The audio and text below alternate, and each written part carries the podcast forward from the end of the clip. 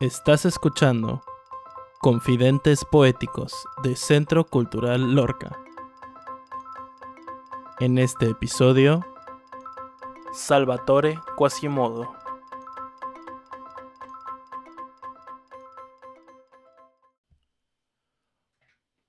Hola, nuestra querida audiencia. Estamos de regreso con Confidentes Poéticos. Y bueno, pues hoy es nuestro último episodio de este ciclo que se llama La Naturaleza. Y lo vamos a terminar con un gran poeta italiano llamado Salvatore Quasimodo. Salvatore Quasimodo eh, nace en Módica el 20 de agosto de 1901 eh, él es de una familia eh, de, bueno, su padre fue ingeniero y se trasladaron a Messina en 1908, eh, después de que ocurrió un terremoto muy fuerte, que eso influye también en su poesía. estuvimos, muchas personas nos estuvieron recomendando que habláramos un poquito más de historia de los autores, así que vamos a tener una introducción un poquito más larga en peso histórico. Entonces, esta fue la ciudad en donde él empezó a escribir. A sus 16 años, eh, él, ya él, ya estaba publicando una pequeña revista que editaba con unos amigos del, del, instituto en donde estudiaba. En 1919, él se muda a Roma para estudiar ingeniería, igual que su padre, ah, pero debido a problemas económicos no termina la universidad y comienza a interesarse en el griego y el latín.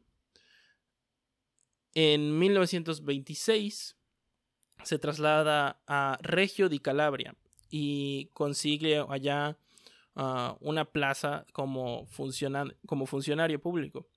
En, su primera publicación es en 1930 en la revista Solaria, en donde aparece una colección de poemas que leeremos unos cuantos hoy con el título de Aguas y Tierras.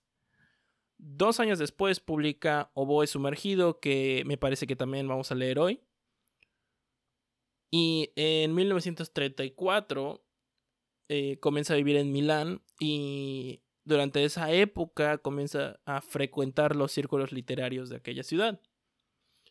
En el 38 eh, deja de ser funcionario y comienza a hacerse redactor de la revista Il Tempo, en la cual se encarga del área de crítica eh, teatral.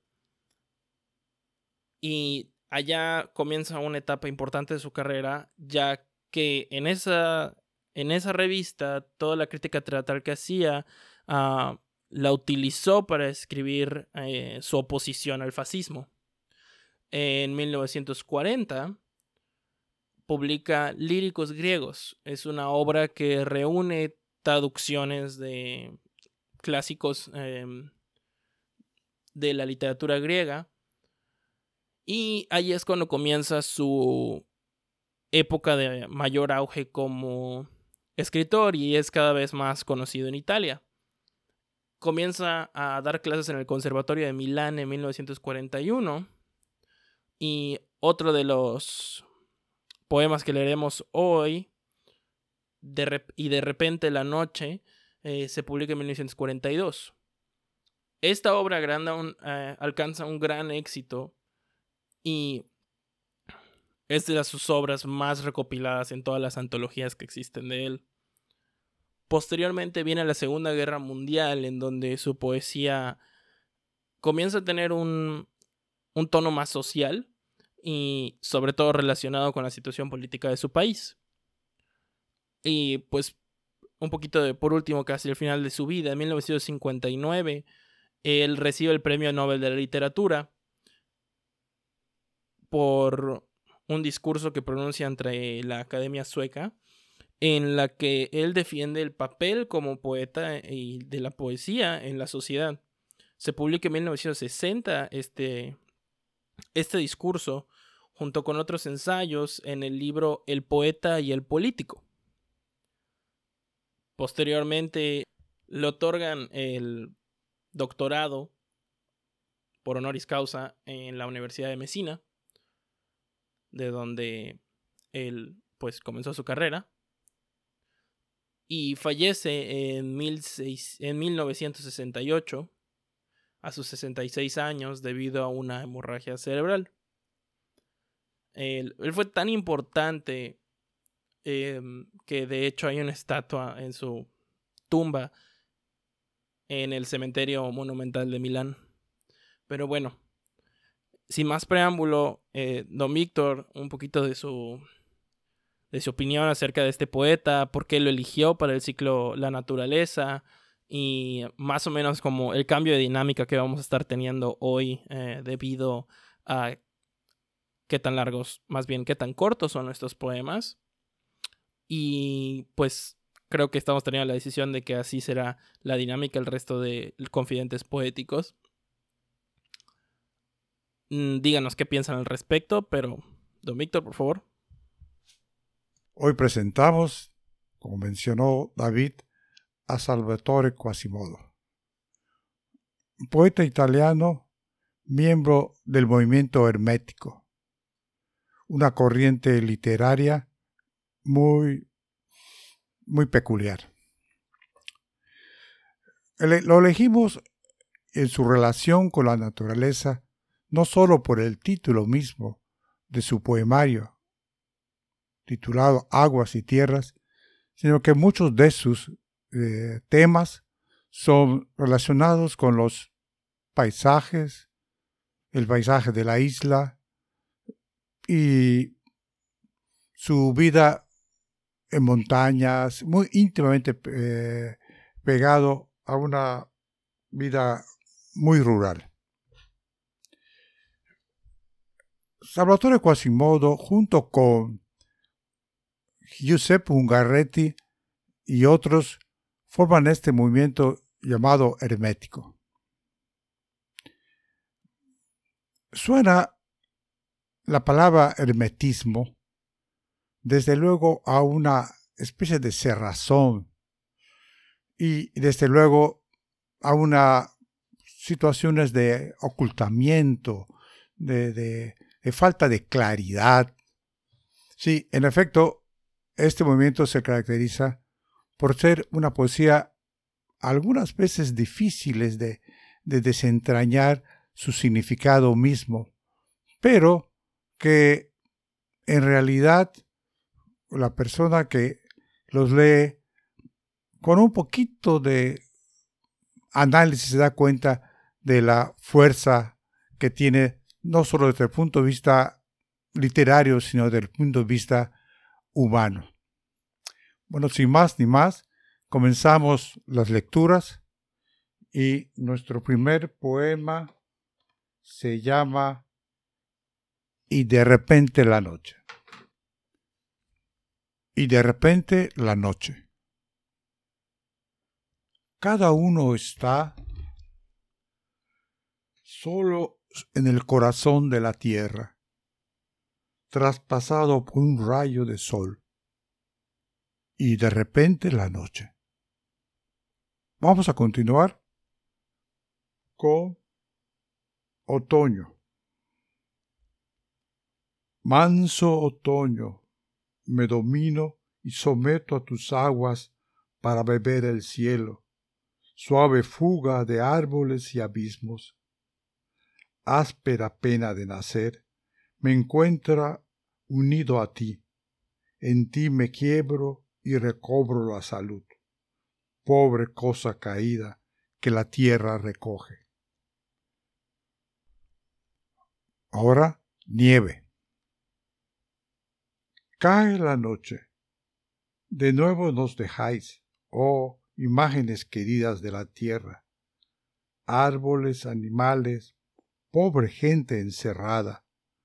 En los capotes de los soldados, madres de vientre aridecido por las lágrimas. Y la nieve nos ilumina desde los prados cual luna. Oh, estos muertos, golpead en la frente, golpead hasta el corazón, que grite al menos alguien en el silencio en este blanco cerco de enterrados. Se oye de nuevo el mar. Desde hace muchas noches se oye de nuevo el mar. leve, arriba y abajo, sobre la arena lisa. Eco de una voz encerrada en la mente que resurge del tiempo, y también este lamento asiduo de gaviotas o pájaros de las torres, que abril empuja hacia la llanura. Ya estabas junto a mí con esa voz, y quisiera que a ti también llegase. Ahora, de mí un eco de memoria como ese oscuro murmurar del mar.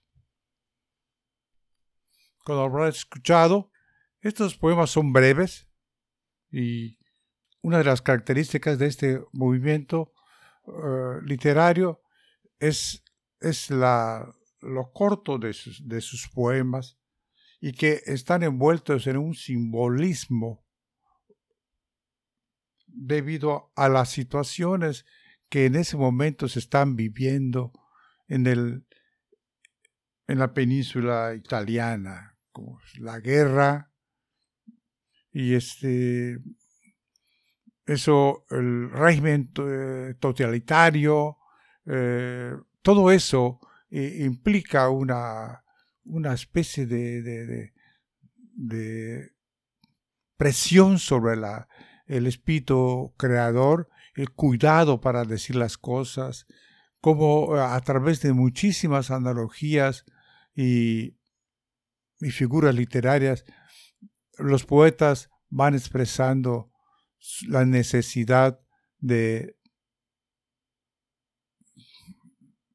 de manifestarse tanto en un principio tanto pues, estéticamente y después como veremos la vuelta de su poesía de Quasimodo un poquito ya más social y de repente la noche es ese atravesar como dice está uno en la vida y te cae la noche, ¿no?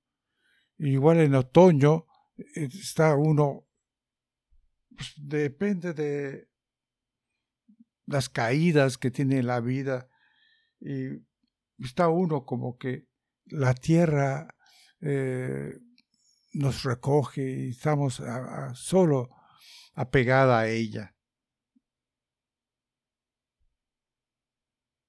En, en nieve es, es, estrujante las imágenes literarias de la, de, de, la, ya de la guerra, cuando en, las, en los campos de batalla observan cómo están este, los, este, los caídos en la misma, ¿no? Y, y como dice, en este blanco cerco de enterrados. Y a mí lo personal me fue muy, muy, muy, muy conmovedor cuando habla de las mujeres que están en los capotes de las, de las tiendas de campaña con su corazón aredido. Ahorita continuaremos con otra serie de poemas con la participación de Luz.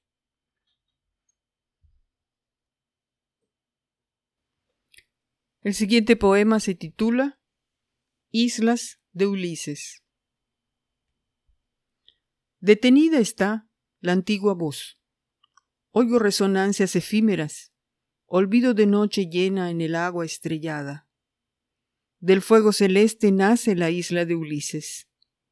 Lentos ríos llevan árboles y cielos en el estruendo de orillas lunares.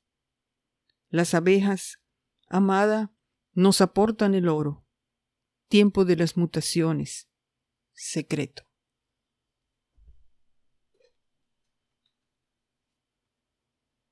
A continuación, a mí, peregrino. He aquí que vuelvo a la tranquila plaza. En tu balcón oscila solitaria la bandera de fiesta ya pasada. Regresa, digo, mas solo a la edad que anhela sortilegios, burlo el eco de las cuevas de piedra abandonadas. Cuánto ha que no responde lo invisible si llamo como antaño en el silencio. Tú ya no estás aquí, ni tu saludo llega a mí, peregrino. Nunca dos voces el gozo se revela. Extrema luz sobre el pino que recuerda el mar. Vana también las imágenes de las aguas. Nuestra tierra está lejos, en el sur, de luto y lágrimas caliente. Allí hablan, con negros chales, mujeres de la muerte a media voz, en la puerta de la casa. La tierra incomparable.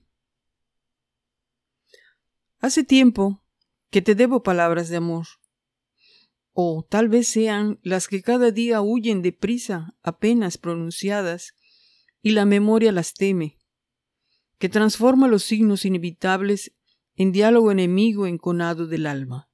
Tal vez el rumor de la mente no deja oír mis palabras de amor, o el miedo al eco arbitrario que desenfoca la imagen más débil de un sonido afectuoso, o tocan la invisible ironía, su naturaleza de hoz, o mi vida ya cerrada, amor o tal vez sea el color que las deslumbras y chocan con la luz del tiempo, que vendrá a ti cuando el mío no pueda ya llamar amor oscuro, amor ya llorando, la belleza, la ruptura impetuosa con la tierra incomparable, amor.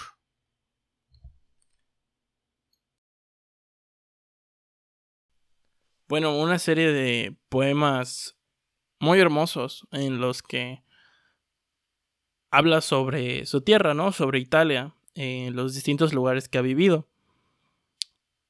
Lo denota en sobre todo la descripción del paisaje y cómo, y cómo él añora eh, días mejores de su propia madre patria, ¿no? con detalles muy lindos, eh, casi como, podríamos decir, como una pintura eh, paisajista sobre su propio país y lo que extraña de él y la sensación ah, metafísica, por así decirlo, de la vibra que los lugares nos dan, que no solamente cuando estamos muy ligados a un lugar, no solamente lo, lo recordamos por lo que vemos, sino por lo que sentimos, el aire que respiramos, las los, pequeños detalles en los árboles, en la vegetación, en los animales que encontramos ahí. En la isla de Ulises está presente un elemento que caracteriza al movimiento hermético, que es la introducción de la mitología en la poesía. Vale la pena. En efecto, Ulises, para los que no sepan, es un personaje de la Odisea, una epopeya griega, una aventura griega, que fue escrita hace muchos años. Él llega a una isla bellísima, que se siente atraído completamente a ella y se quiere quedar ahí, justo como el poeta describe eh, en el poema, un lugar muy bello que lo atrae y que lo, y que lo ata a algo, ¿no? Por otro lado, también vemos que en el poema se menciona la palabra amada, casi muy al aire. En el verso que dice, las abejas, coma, amada, coma, nos aportan el oro. Esa amada la podemos ver de dos formas. Como amada la tierra que, él ama, que es Sicilia, que son las islas en, en donde él vivía, y como la amada de Ulises, que fue Calipso, que él la amaba muchísimo, pero Ulises estaba en una aventura y se, y se debía ir de la isla, y ella lo ata a esa isla. Así como él tiene esa sensación de estar atado, de estar ligado a las islas en donde él nació. Y he ahí un poquito del origen del nombre del, del poema, así como su relación con el hermetismo que casi siempre hace alusión a las corrientes clásicas de la literatura. Pero ya hablaremos un poquito más de eso en los poemas que siguen. para comenzar esta serie de poemas que ya entran dentro de un poquito de, de las últimas épocas de Salvatore Quasimodo, abriremos con Bajo la fronda de los sauces. ¿Y cómo podíamos cantar nosotros, con el pie extranjero sobre el corazón? Entre los muertos abandonados de las plazas, sobre la hierba helada, escuchando el lamento de cordero de los niños, el grito negro de la madre, que corría hacia el hijo crucificado en un palo de un telégrafo. A la sombra de los sauces dejamos nuestras citaras. Oscilaban leves bajo el triste viento.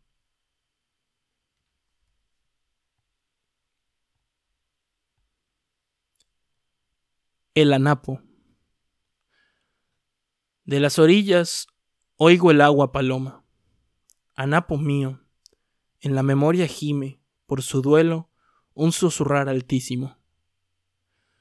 Sube suavemente hacia la orilla.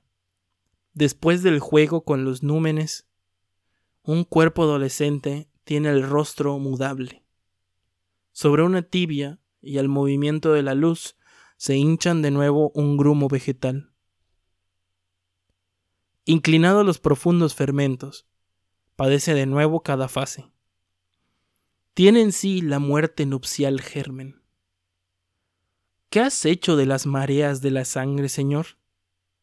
Ciclo de regresos, vanos sobre su carne, la noche u oleada de las estrellas. Ríe, humano, sustancia estéril. A olvido fresco, descendido en la oscuridad de hierbas yace. La amada es una sombra y escucha en su costilla. Animales mansos, las pupilas de aire beben en el sueño.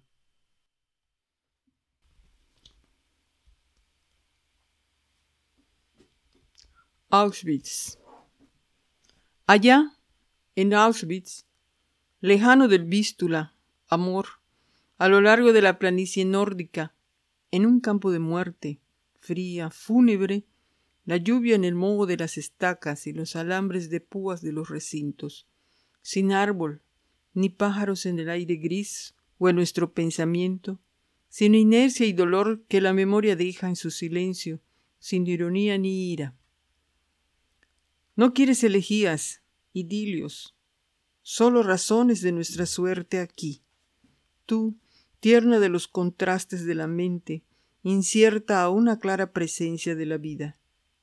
Y la vida se halla aquí, en cada no que parece una certeza, Oiremos aquí llorar el ángel, al monstruo, a nuestras horas venideras golpear el más allá, que aquí está, en eternidad y en movimiento, no en imagen de sueños y de piedad posible. Y aquí las metamorfosis, aquí los mitos, sin nombre de símbolos o de un dios. Son crónicas, sitios de la tierra, son Auschwitz, amor cómo de súbito se convirtió en humo de sombra el amado cuerpo de Alfeo, de Aretusa. De ese abierto infierno, con un letrero blanco, el trabajo os hará libres.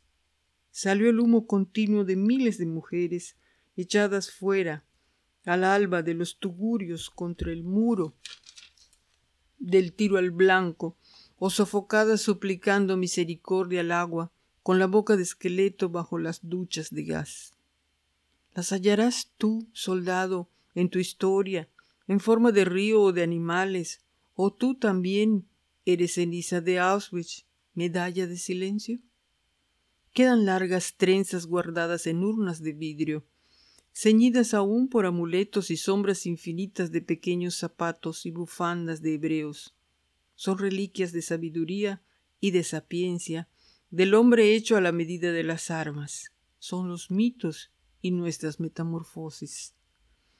En las extensiones donde amor y llanto y piedad se marchitaron, bajo lluvia allá en un no, golpeaba dentro de nosotros un no a la muerte que murió en Auschwitz, para no repetir de aquel hoyo de cenizas a la muerte.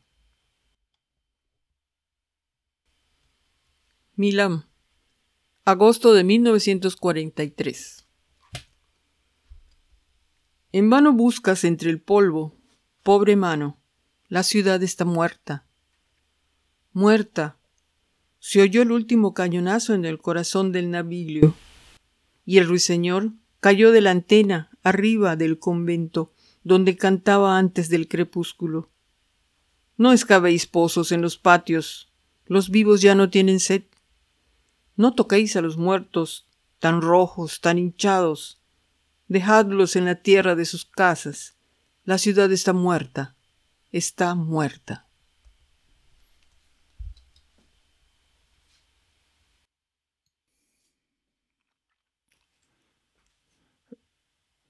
En estos últimos poemas, la alusión es franca a la Segunda Guerra Mundial y a muchos eventos heridos de la tierra italiana.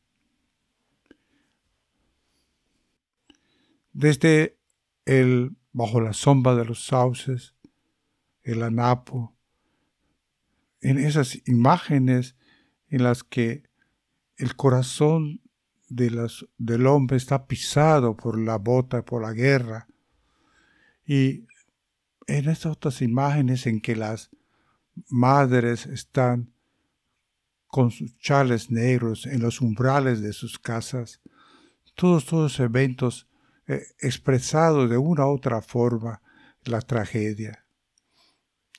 En Auschwitz, esas figuras clásicas de las regaderas de gases pero la expresión que en lo personal me dejó muy, muy impactado es cuando él menciona que el hombre es la medida de sus armas.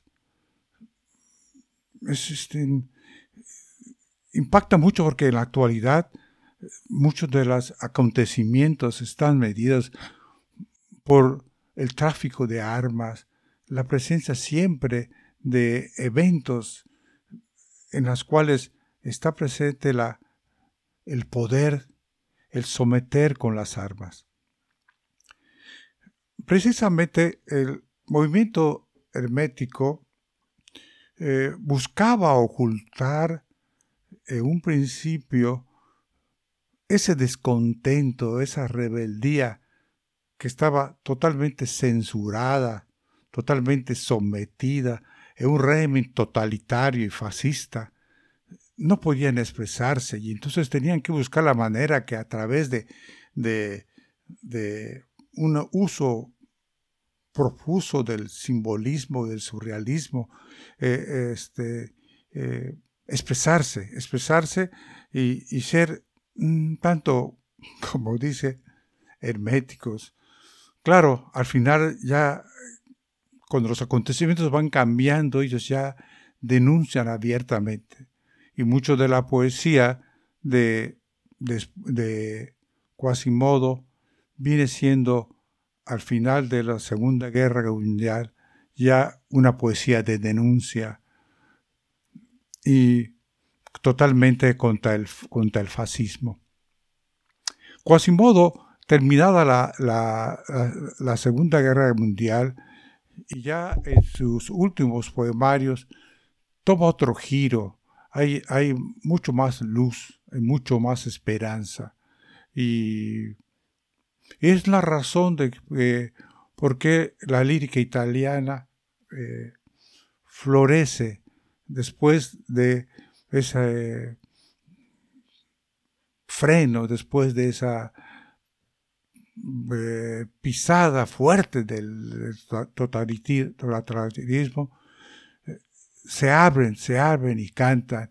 Y, y una de las razones por las que después le fue otorgada el, el premio Nobel. Pues bueno, muchas gracias por sus comentarios, Víctor. Y con eso terminamos el episodio de Confidentes Poéticos de hoy y con este último poeta también terminamos el ciclo de la naturaleza. Nos vamos a dar un pequeño descanso de dos semanas antes de publicar el siguiente ciclo. Esténse atentos. Estaremos publicando en nuestras redes sociales del Centro Cultural Lorca de qué se va a tratar el próximo ciclo para que estén pendientes de nuestra programación. Y como siempre, las citas son los viernes a las 6 de la tarde con su servidor Amateur Samurai y con Don Víctor Fernández. Muchísimas gracias y nos vemos. Gracias por escuchar Confidentes Poéticos del Centro Cultural Lorca. Síganos en nuestro Facebook e Instagram como Centro Cultural Lorca o nuestra página web centroculturallorca.com. Agradecemos al Fondo Nacional de la Cultura y las Artes por hacer posible la realización de este proyecto.